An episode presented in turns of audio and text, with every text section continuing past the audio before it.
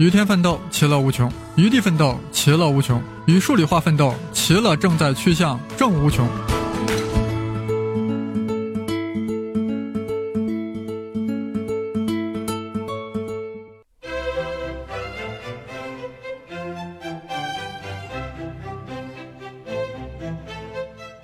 大家好，我是生粒子老师。我们继续长平之战。上期说到，在长平之战爆发之前，秦国屡次败于其他列国，数次割地求和。在这种情况下，秦昭王为何还主动在上党挑事儿，敢于长平之战呢？因为秦昭王不是一般人，怎么不一般了？现在我们把弗洛伊德老先生请出来，分析一下秦昭王的心理。秦昭王，秦昭襄王爷，或许大家不是非常熟悉。但他的母亲那是人人皆知、耳熟能详，就是大名鼎鼎的宣太后芈月。他爹秦惠王啊，那是英明神武，直接把商鞅五马分尸了。秦昭王呀，有这么强势能干的母亲，还有一个很会来事儿的舅舅魏然，注定了这位君主呀前半生一事无成。好不容易把这几位都熬死了呀，终于轮到自己上场了，终于可以当家做主了。但年纪已经不小了。万一哪天吃错了丹药，不小心挂了，岂不悲剧一生？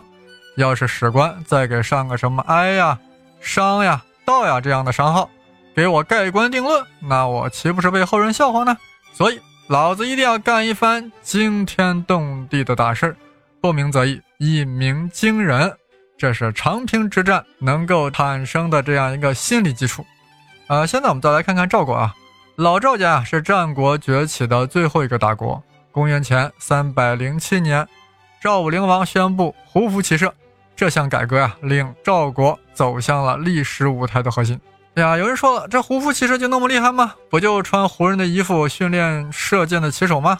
啊，听着呀，也不是有那么大用。是的，胡服骑射呀，那只是个表象，其深层次是改革，一个不只是军事的改革。胡服骑射就是要让大家放下华夏文明华丽的身段，和游牧民族呀一样全民皆兵，集中全国的力量扩充军事力量，以保证在战乱频繁的战国时代获得生存空间。说白了呀，就是军国主义。是的，赵国呀就这样走向了军国主义路线。这是一件没办法的事儿，变法图强是战国时期的一个主旋律。从战国开始啊，列国为了求生存，就开始了一系列的变法。其中最著名的有魏文侯的李悝变法、楚悼王的吴起变法、齐威王的变法、秦孝公的商鞅变法、韩昭王的申不害变法，还有赵武灵王的胡服骑射。列国变法中最为深彻的是商鞅变法。商鞅啊，通过严酷的政治打压，把秦国变成了个彻彻底底的战争机器。秦国人民一生只会两件事：农耕和打仗。农业为战争提供资源，战争又为农业获取新的土地。就是在这样一个逻辑下，秦国把每一粒粮食、每一个百姓都投入战争，滚雪球一般的强大了起来。军国主义就是当时改革的核心主流，也是适应当时列国求存的几乎唯一选择。在这种情况下，文明发达的中原国家反而难以推行秦国式的改革。为什么呢？因为他们受文明熏陶日久呀，很难接受。这种秦国式的这种严酷的变法，所以中原国家就很难把国家资源完全集中在国君手中，导致国家投入战争的资源有限，难以抵挡秦军。在这个背景下，赵武灵王果断地通过胡服骑射这一套改革方案，把赵国锻造成为了一个大军营。为了避免和强大的中原各国发生正面冲突，赵武灵王选择了其他的战略扩展方向，就是向胡人盘踞的河套地区。云中、雁门地区要土地要人口，更加关键的是要马匹。为了消灭这些地区的胡人部落，必须有一支灵活机动的轻骑兵部队。胡服骑射啊，正是为了这个目的。很快，赵国消灭了这一地区的胡人部落，增加了两到三个郡的土地面积，二三百万的人口，还有数不清的牛羊马匹。从一个中等程度的诸侯，一跃成为了响当当的大国。而且更加对赵国有利的是，他们的扩张中呀，并没有触动其他列国利益，而是打击了北狄，打击了蛮族，那也是当时的政治正确呀，占据了道德制高点，使得赵国的国际地位空前高涨。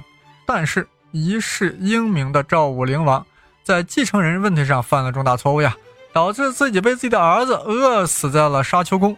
赵武灵王虽然饿死了，赵国扩张的脚步并没有停止。在利用，在有利用价值的胡人地区已经完全都被扫平的情况下，赵国开始把视线转向了中原，战略重心开始向中原倾斜。韩国的上党郡郡守冯亭正是基于这样一个大背景，才敢此时向赵国投诚。在秦国入侵的威胁之下，上党郡郡守冯亭要把上党献给赵国。面对这样一块肥肉，一块送到门的肥肉，赵王到底收还是不收呢？This is a question。收的话，必然触怒强秦，去挑战如狼似虎的大秦，那是很危险的事啊。不收的话，一旦秦国占领了上党，那赵国就失去了南部屏障，军事上更加被动，首都邯郸的压防御压力大增，那危险更大了呀。更可怕的是，if so，还向列国传递了这样一个信息：赵国不敢和秦国硬碰硬，那些原本摇摆的韩魏两国很可能因此倒向秦国，使得赵国的国际局势空前孤立。怎么办？历史上啊，一系列战争事件表明。韩赵魏三国如果不同心，对秦战争呀是败多胜少；而如果三晋一体，就会对秦国产生强大的震慑，为赵国进一步扩充国力争取到宝贵的时间。更何况呀，只要摆出决战的架势，争取韩魏的支持，如果楚国再借机向秦国复仇，那就可以再次形成列国群殴秦国的有利态势，说不定啊，秦国就要主动罢兵求和了呀。再加上前不久的烟雨之战，啊，咱老赵家子弟兵和老秦人硬碰硬，不是还取得大胜了吗？咱老赵家打的是硬仗，啊，就这样思虑再三，赵王决定必须赌一把，黄国兴废，在此一战。于是乎，赵国开始动员起来几十万的军队啊，向长平方向集结。有句名言叫“弱国无外交”，啊，咋一听蛮有道理啊？但仔细想想也有问题。大家看看当今的 North Korea 有外交没？人家的外交风生水起，直接就 Singapore 了。那么弱国弱的都手无缚鸡之力了，再不好好搞外交，找个大哥罩着，或者挑拨大哥之间互相打起来，那岂不是坐以待毙吗？弱国必须要有外交，必须要搞出外交，而且弱国的外交必须要上升到战略高度。因为根本就没有能力去实现任何战术的手段啊，所以弱国在必要时要放弃自身利益，顾全大局，才能在夹缝中求生存，等待大国出现正面冲突或内乱，这样呢才能避免被 disappear。此时的韩国正处于这种状态，当然是战国时期的韩国，不是 South Korea。韩国的外交策略啊，就是必须要引发大国的正面冲突。为自己求取生存的时间，为此呀，就算把上党郡全都拿出来当赌注，也在所不惜。上党郡对秦赵这样大国可能是小 case，但是对韩国这样的小国来说，那可是半壁江山。为了这半壁江山，就是为了赌一把，赌注下这么大，老韩王也是揪心的很啊。万一人家秦赵没打起来怎么办？人家两国啊，坐下来聊一聊。秦王跟赵王说。哎呀，不就为了这样一个鸟不拉屎的一个上党盆地吗？啊，不值得咱俩大打出手呀！这样吧，咱把这个盆地脸盆一人分一半，好不好？OK 不？啊，赵王一说好啊，咱就把这脸盆一分。哎，这样的话，那韩国赌注不就白费了吗？上党被人家瓜分了，人家也不打了，是不是？更加要命的是，一旦秦赵和解了，那么秦国必然会卷土重来，继续蚕食韩国。韩国立马就有亡国之危了，所以韩国下了这么大的代价设局，就是要等秦赵二位入彀中来。现在啊，秦赵两国已经入彀了，但远远不够，两国必须要打起来。光打起来不够，还要必须要打得元气大伤，两败俱伤，这样韩国才有生存空间。魏国和楚国呀，虽然不是当事人，但心情啊，跟韩王是一样的。以上呀，三股势力全都聚焦在了一个点，那就是长平。秦赵不断增兵长平，双方参战人数啊高达一百多万呀。根据史学家的考证，秦军人数当在六十万左右，赵军人数呀在四十万上下。以当时的生产力，几乎已经是到了动员能力的极限了。这个问题啊，在这里需要详细说一下。大家应该知道，战争打的是后勤，粮草供应不上，你仗还打个 nothing。公元前二二幺年，秦始皇统一全国的时候，全国人口大概是两千万人。那么，就算统一战争中死了五百万人的话，那么乐观估计，长平大战前全国的人口，也就列国的人口，应该在两千五百万左右。啊，就算啊，秦赵是超级大国，这两家占了全国人口一半，那也意味着秦赵各有六百万人口，而双方参战军队就超过一百万啊，再加上支援前线的民兵和劳役，那秦赵已经是把全国所有能动员的劳动力。全都使上了，大家可以对比一下。淮海战役的时候，为了支援前线，为了支援前线的五十万人的 PLA，中原各解放区共计征调民夫五百四十万。也就是说，一个解放军战士身后有十个老百姓。所以陈毅才说，淮海战役的胜利是老百姓用水推车、用手推车推出来的。那么在生产力啊还不是很发达的战国时代。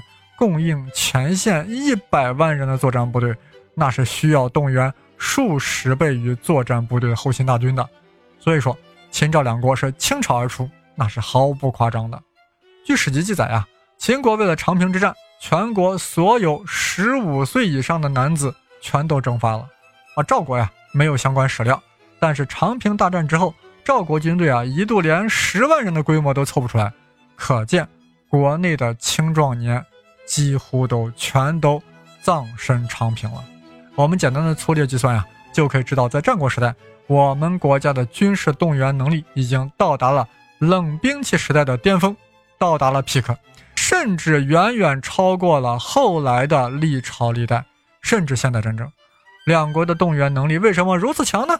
就是因为经历了那个变法，那个可以动员出全国力量投入到。军事力量的变法，所以能把全国的资源迅速的全部的投入到对外战争。秦赵两国把血本全都压到了长平，一时间，这个小小的弹丸之地、盆中之地，成为了整个中国瞩目的焦点，也成为了声考数理化的焦点。长平之战，我们下周再见。